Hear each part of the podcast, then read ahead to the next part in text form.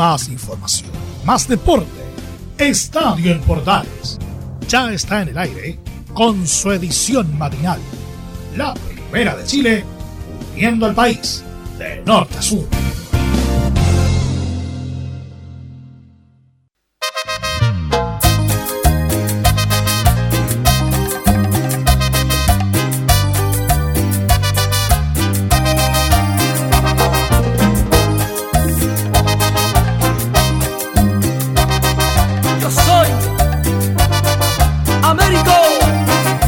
¿Qué tal? Buenos días, ¿cómo están? Bienvenidos a una nueva edición de Estadio Portales en su versión eh, matinal para hoy lunes. Sí, saludo cordial a todos los que están en sintonía hoy 26 de julio. Estamos de vuelta de las vacaciones y ya los acompañamos con una nueva edición de Estadio Portales en versión eh, matinal. Mi nombre es Rodrigo Jara y durante casi media hora los voy a acompañar con información deportiva de este fin de semana. ¿Por qué partimos con Tebas? Porque vamos a arrancar con los titulares, porque hay un técnico cesado eh, al final de esta fecha. Martín Palermo fue cesado de su cargo aunque la declaración que luego revisaremos, o el comunicado eh, que luego revisaremos, dice que fue de común acuerdo. Vamos a escuchar también las declaraciones de Martín Palermo una vez terminado el partido que pierde Curicó Unido frente a la Universidad de Chile por 2 a 1 luego de irlo ganando por la mínima diferencia. Además vamos a revisar lo que ocurrió en la fecha y un par de voces de protagonistas junto al polideportivo dedicado como siempre a los Juegos Olímpicos en este tiempo de Tokio 2020. Así que todo eso vamos a tenerlo en este ratito que arrancamos con la música de Américo, dedicándole este Tebas a Martín Palermo, que se lo llevó Julio también a Martín.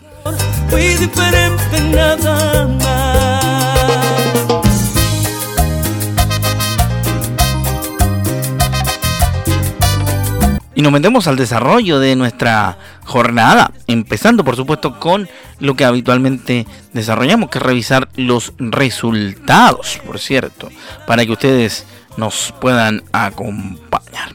Y con eso vamos obviamente a contarles otras cosas también de nuestro torneo. Revisamos rápidamente el resultado, obviamente nosotros en honor al tiempo no vamos a desarrollar nuestro tradicional marianazo, sino que solamente un resumen de lo que ha dejado esta fecha que arrancó el día viernes con Everton 2, Unión Española 0, Héctor Jón el árbitro en Viña del Mar.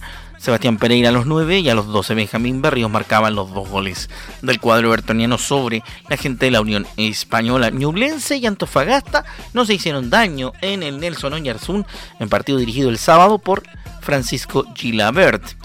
También en jornada sabatina, pero a las 5 y media de la tarde se midieron Melipilla y Unión La Calera, que en, una guerra de goles empataron 3 a 3. Lo ganaba el cuadro de Calera 3 goles a 0 en el primer tiempo, con goles de Andrés Vilches, Ariel Martínez y Octavio Rivero, pero en el segundo tiempo, Cristian Zavala, Juan Ignacio Duma, el ex Universidad de Chile, e Ignacio Sosa en el minuto 94 en una eh, jugada que incluyó una acrobacia del arquero Melipi Llano, estructuraron el 3 a 3 definitivo. En el Estadio Monumental, Colo Colo y Audax empataron 1 a 1. Rodrigo Carvajal fue el árbitro de ese encuentro con goles de Leonardo Gil en el minuto 83. Hubo que esperar bastante para que se abrieran los cartones en el Estadio Monumental. Ponía el 1-0 y el empate en el 94 lo puso Fabián Torres para el equipo itálico. En el estadio Cap A0, el día domingo a las 12 y media, se midieron Guachipato y Deportes La Serena. El árbitro fue Manuel Vergara y fue un redondo 0 a 0. ¿ah? No hubo goles en ese partido. Benjamín Sarabia fue el árbitro del Palestino 2 Santiago Wonders 0 que se jugó en el Estadio Municipal de La Cisterna con los goles de Cristian Suárez en el minuto 63 y Luis Jiménez el Mago en el minuto 73, estructuraron el 2 a 0 definitivo de ese partido. El partido que marcó la salida del técnico curicano Martín Palermo se jugó en el Estadio La Granja de la ciudad tortera, con victoria del cuadro de Universidad de Chile por dos goles a uno, con arbitraje polémico, por qué no decirlo, de Gustavo Ahumada. En el minuto 45, Fernando Coniglio, mediante lanzamiento penal, anotaba el primer gol para Curicó Unido. Franco Lobos en el 49, es decir, casi un gol de Camarín, marcó el empate para los azules. Y en el minuto 54, el Bati Joaquín Larribey nos hizo recordar sus mejores momentos en Italia como artillero máximo de la Universidad de Chile para marcar el 2 a 1 de ese partido. Tras cartón del cotejo, Martín Palermo dejó la banca albirroja y será Damián Muñoz quien eh, tendrá que seguir los destinos del albirrojo pensando en el próximo partido ante el elenco de O'Higgins a mitad de semana. Precisamente los celestes jugaron frente a la Universidad Católica en el Estadio San Carlos de Apoquinto para cerrar la fecha a las 8 de la noche. Cristian Droguet fue el árbitro de ese partido en el cual abrió la cuenta a los 50, es decir, bien entrado el segundo tiempo, Germán Lanaro para el 1-0. Luego hubo un autogol a favor del equipo cruzado, marcando la segunda diana. Y la tercera a los 86, cuando faltaban 4 para que terminara el partido. Felipe Gutiérrez marcó el 3 eh, a 0 definitivo para los cruzados. El club libre en esta fecha fue el equipo de Cobresal. Ya le cuento cómo quedó la tabla de la primera división luego de esta fecha.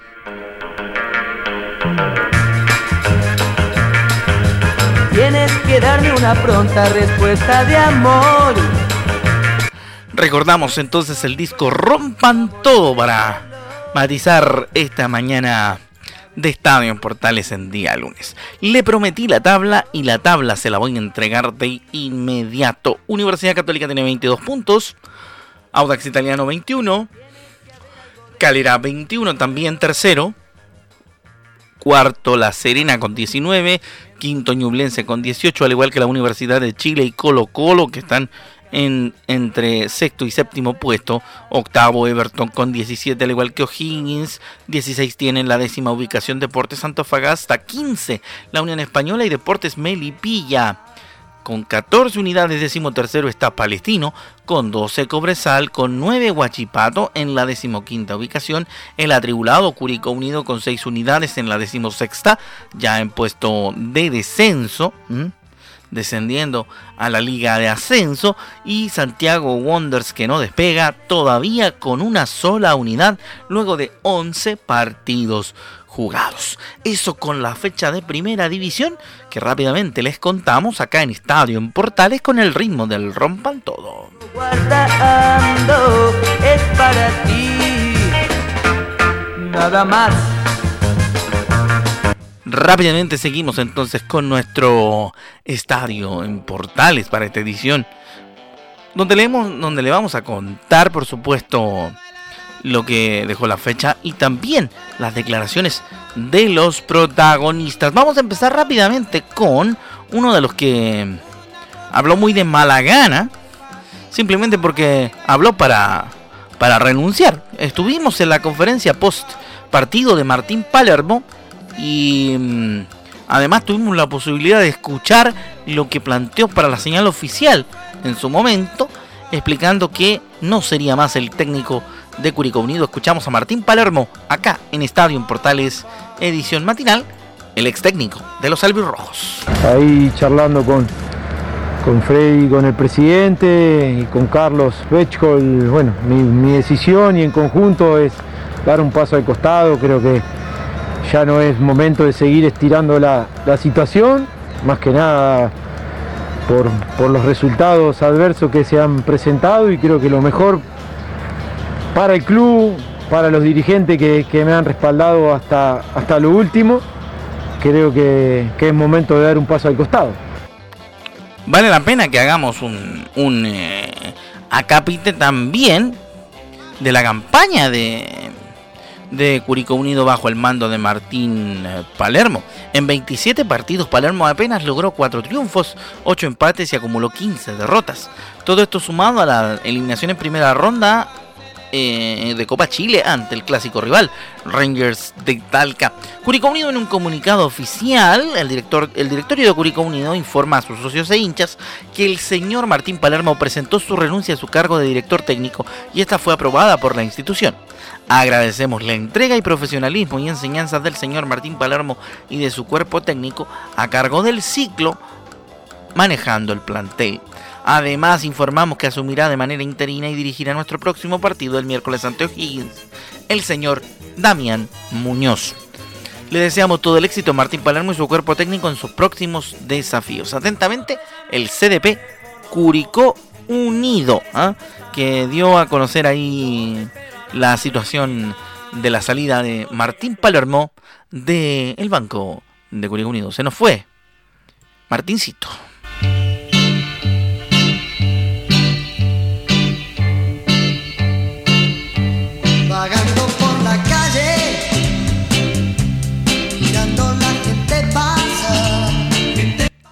¿Por qué digo se nos fue Martincito? Porque abandonó el fútbol chileno. Era, era, era todo un era todo un cuento también tener a Palermo como director técnico de un equipo nacional, ¿no? Además que esta información, esta noticia, repercutió en medios internacionales, ergo, ESPN, Teis Sports y todos los medios que siguen la campaña del Titán, como se le denomina, al ex goleador de Boca Juniors a la hora de asumir como técnico. Entonces, la situación de Curicó Unido, tal como lo explicamos, queda en manos de Damián Muñoz, que será el, el técnico en el partido frente a O'Higgins. Y déjenme decirles que estuve investigando y probablemente sea más allá del partido con O'Higgins de Rancagua, el técnico Damián Muñoz. Así que estaremos esta semana en Estadio Portales dándoles algunos antecedentes de la carrera de Damián como futbolista de Curicó Unido y también en sus interinatos con el Rojo.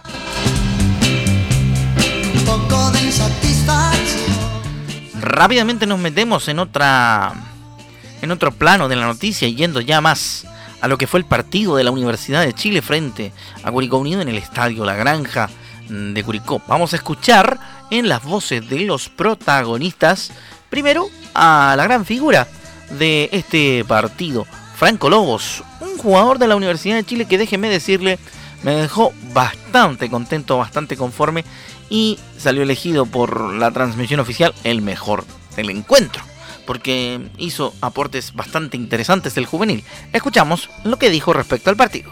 Un triunfo muy importante nos mete ahí arriba, nos metemos ahí a, la pelea que, desde, desde siempre que queremos estar ahí y queremos, queremos pelear este campeonato. Sí, súper especial. Eh, es un momento súper lindo, mi primer gol. Espero que vengan mucho más. Esta es una institución que, la quiero mucho, entonces es un momento muy emocionante para mí. Sí, obvio, me, costó, me costó mucho recuperarme de, de esta lesión y, y no, qué, bueno que, ya estoy de vuelta y bueno, solo quiero agradecer a toda la gente que, que me ayudó a bueno, la gente aquí del, cuerpo, del cuerpo médico, al, doctor, a, los kines, a los masajistas, a todos, y a mi familia también, que fue súper importante, mi, polola, mi, mis papás, mis hermanos, que la verdad que ellos vieron la, peor parte de eso, la parte que uno no, no, muestra ni a los compañeros, ni, ni, a la, demás gente, ellos están en la interna, así que solamente agradecer y eso. Qué bueno que este muchacho haya conseguido recuperarse de buena manera y por supuesto que esté demostrando sus capacidades en el fútbol chileno. ¿ah? Muy bien por el hombre de la Universidad de Chile. Así que veremos qué ocurre, qué sucede, qué acontece con las próximas, por supuesto, de los hombres azules. Y a ver si definitivamente terminan por, por asentarse los hombres de la Universidad de Chile. En lo cual obviamente a nosotros nos interesaría de verdad y muy en serio que a la U se le acabe esta estrechez de corazón. Tan hiriente, puedo entender estrechez de mente, soportar la falta de experiencia, pero no voy a aguantar estrechez de corazón. Seguimos haciendo Estadio Portales en su versión eh, matinal en este tramo. En el otro partido interesantísimo de la jornada, del cual también tenemos eh, reacciones de los protagonistas, hablamos del líder, hablamos del puntero, hablamos de la Universidad Católica, que mm, es líder y se metió en la pelea. Sí, pues, porque al resumir el, el torneo tal como le contamos, Universidad Católica goleó este domingo 3 a 0 a O'Higgins por la fecha 12 del torneo nacional, recuperando el liderato, dejando atrás al Audax italiano y Unión La Calera, que empataron entre ellos y perdieron la punta. Gracias a la victoria que cerró la fecha, los cruzados llegaron a 22 unidades. Se situaron en la cima del torneo y consolidan su recuperación tras la eliminación en Copa Libertadores a manos de Palmeiras. Audax italiano quedó segundo tras empatar 1 a 1 de manera agónica con Colo Colo, que marcó primero y casi se lleva la victoria, y al final terminó enredándose en la lucha por los primeros lugares. En tanto, la galera igualó 3 a 3 en Melipilla el sábado en un partido que ganaba cómodo, como dijimos, y terminó igualándolo contra el cuadro de Melipilla que buscó hasta el final.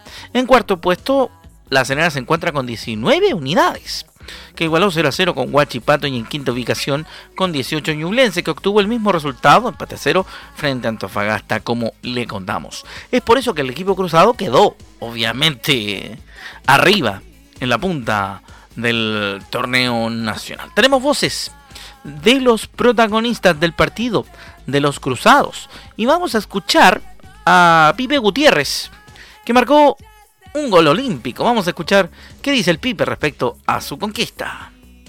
Sentía que estaba con confianza y, vi el espacio del primer palo, vi que no pusieron nadie, solamente uno de, a 2-3 metros del primer palo, entonces vi el espacio y le traté de pegar. Aparte venía nuestro central un poquito desde atrás, así que vi que, podía intentarlo y afortunadamente se dio.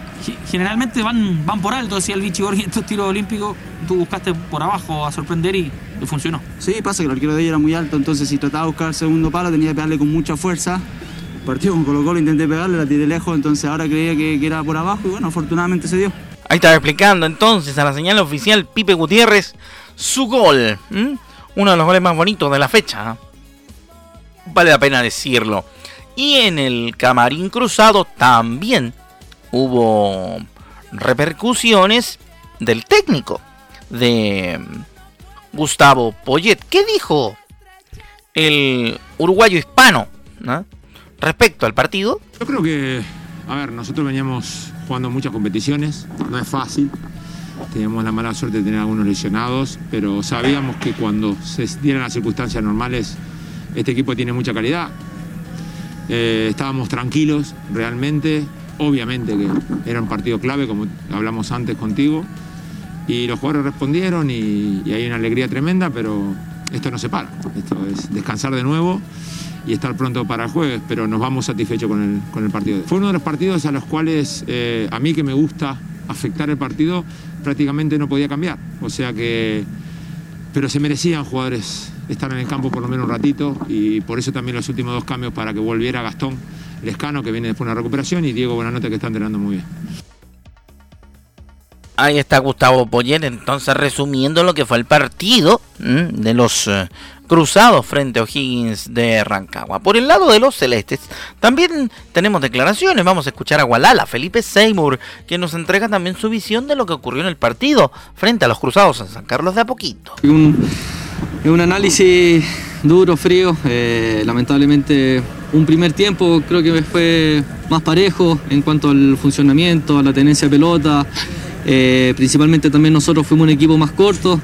Y lamentablemente el segundo tiempo son dos pelotas paradas que, te marcan la diferencia. Eh, tal vez un partido que, como dije anteriormente, un primer tiempo más, más parejo. Eh, un segundo tiempo que fuimos un equipo muy largo, eh, nos cortamos ahí las segundas pelotas, las gana Católica, obviamente tiene jugadores que marcan mucho la diferencia, desde lo técnico, desde lo físico, y bueno, lamentablemente nos vamos con una dura derrota que está lejos de nuestros planes. Pero bueno, ahora ya el miércoles jugamos nuevamente otro partido y claramente vamos a tener que hacer una autocrítica si queremos pelear el campeonato. Ahí está entonces lo que dice Walala Seymour respecto de eh, todo lo que tiene que ver con estos partidos. Va a ser interesante que además viene una fecha a mitad de semana y habrá, habrá bastante movimiento en ese mismo contexto. ¿ah? Así que estaremos atentos a través de portales con todo el movimiento que trae la siguiente fecha, la fecha 13, que se juega a mitad de semana.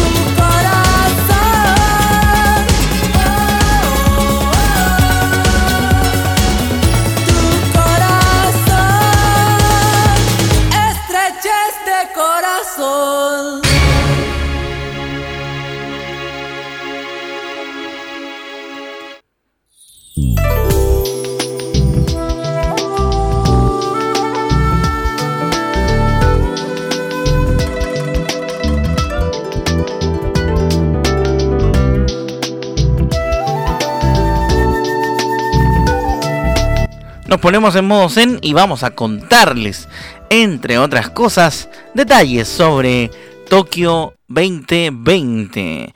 Ahora mismo le contamos información en Estadio Olímpico. Sí, porque nos ponemos en modo olímpico para contarle, entre otras cosas, en el último tramo de estadio, en Portales, rápidamente, que tuvimos una, una histórica participación en el triatlón olímpico masculino en eh, Tokio 2020. Diego Moya completó una histórica participación en el triatlón, porque terminó en el puesto 30, la mejor presentación de un chileno en la categoría hombres de la competencia. El triatleta de 22 años mostró su mejor cara en la natación, pues terminó décimo con eh, el kilómetro y medio de nado, quedando a 11 segundos del líder. Moya, luego completó los 40 kilómetros del ciclismo en el puesto 35 y en la prueba final, el trote. El chileno acabó 30 en una hora con 48 minutos y 29 segundos de tiempo total. El ganador fue el noruego Christian Blumenfeld, que realizó el trazado en un total de una hora con 45 minutos y 4 segundos. Moya así superó lo realizado en eh, Sydney 2000 por Matías Brain cuando terminó en el puesto 41, que era el último de la plana de corredores de aquella Olimpiada. Asimismo, en la competencia de esta jornada, terminó como el cuarto mejor latinoamericano. Así que será bastante interesante aquello. Vamos a escuchar ahora, señores, a la Dani Pardo hablando sobre lo que viene, por supuesto, para la selección femenina de fútbol que se jugará una final contra Japón para poder pasar de ronda. Dice que eh, lo ve como una final, el duelo ante Japón, en la tercera fecha de la fase grupal de los Juegos Olímpicos, para así intentar mantenerse en carrera en la cita asiática. Escuchamos lo que nos envió comunicaciones de la NFP con Daniel Pardo. Dani, eh, bueno, ya llegamos a Miyagi, cuéntame cómo, fue el viaje, una hora y también el entrenamiento que tuvieron ustedes más de recuperación. Eh, sí, linda ciudad, eh, es lindo conocer cosas nuevas, aunque sea que, a veces estamos muy encerradas por todo lo que es el protocolo. Eh, bueno, esta va a ser la ciudad de la suerte, si Dios quiere. Esperamos conseguir los tres puntos y poder clasificar a, la segunda fase de este Juego Olímpico. Ya más el frío, Dani, ¿cómo, ¿cómo sentiste el partido ante Canadá? ¿En qué mejoró la selección en cuanto al primer partido? Eh, creo que fue un partido súper intenso, creo que ambos equipos son súper físicos y, lo hicieron sentir desde el primer minuto. Eh, por las bandas sobre todo nos costó mucho doblar las marcas eh, por, la potencialidad física que tienen ellas. Creo que después nos sobrepusimos, tratamos de jugar, nos sorprendieron mucho los goles y, y, nos costó un poco salir de eso, pero, pero lo logramos, estuvimos a punto de empatar el partido y bueno, creo que hay que seguir trabajando, eh, tenemos nada de tiempo, eh, lo que viene ahora es una final para nosotras, eh, tenemos que ganar el partido y, luego esperar algunos resultados, pero, pero lo primero es ganar y, creo que queremos ganar porque queremos también darnos ese regalo de saber que, estos Juegos Olímpicos han sido muy buenos en cuanto al nivel deportivo y ojalá que se dé para poder pasar de ronda. Eh, ya de defensas centrales, también de super. ¿Qué te parece esta, esta posición para ti?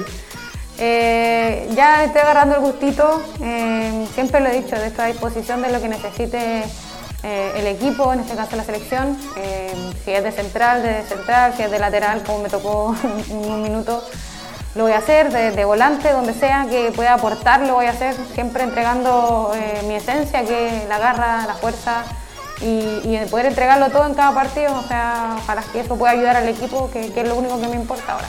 Y por último, el partido ante Japón, una, una, final para muchas de ustedes. Sí, sí, eh, es lindo, o sea, ojalá hubiéramos llegado a clasificar, pero, pero son cosas soñadas, es algo parecido a lo que nos pasó con, con Argentina en Copa América, que era el partido final, era la final con Argentina eh, y bueno, eh, a veces las historias lindas se escriben así, con, mucho suspenso al final, así que espero, te repito, que se nos dé la victoria para poder sentirnos bien y consolidarnos en el sentido que hemos hecho una, gran, un gran torneo.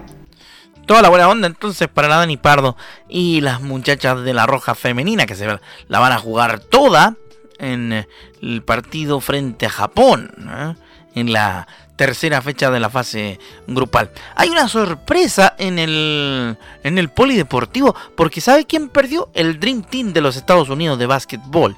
Fue sorprendido en su debut en los Juegos Olímpicos de Tokio 2020 y derrotó, eh, debutó con una derrota 83 contra 76 sobre Francia en el grupo A de la competencia de baloncesto masculino perdió contra los franceses. Los norteamericanos comenzaron de buena forma este compromiso y se fueron al descanso con ventaja de 8 puntos. No obstante, el tercer cuarto fue clave con un 25-11 a favor de los europeos, distancia que pudo remontar por momentos la escuadra estadounidense, pero no en el marcador final. Se vio un equipo desgastado físicamente tomando en cuenta que hubo valores que se integraron recién en esta jornada al equipo proveniente de Milwaukee Bucks y los Phoenix Suns, que hace pocos días estaban jugando la final de la NBA. De todas formas, no todo está perdido para el equipo norteamericano, ya que el miércoles tendrá su segundo partido ante Irán, que busca, en el que buscarán dar un paso rumbo a la clasificación. Francia jugará el mismo día frente a la República Checa, que venció 84-78 al cuadro iraní del básquetbol. Así que ahí les contamos parte de lo que ha sido la información importante de los Juegos Olímpicos de Tokio 2020 en este estadio olímpico.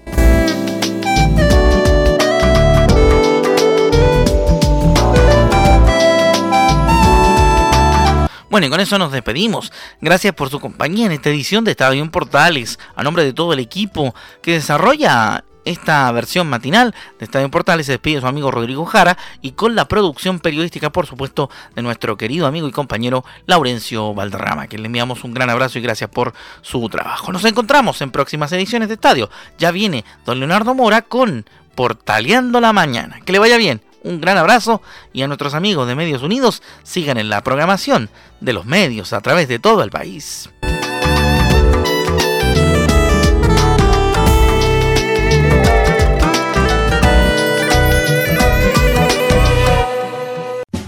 Más información, más deporte. Esto fue Estadio en Portales, con su edición matinal.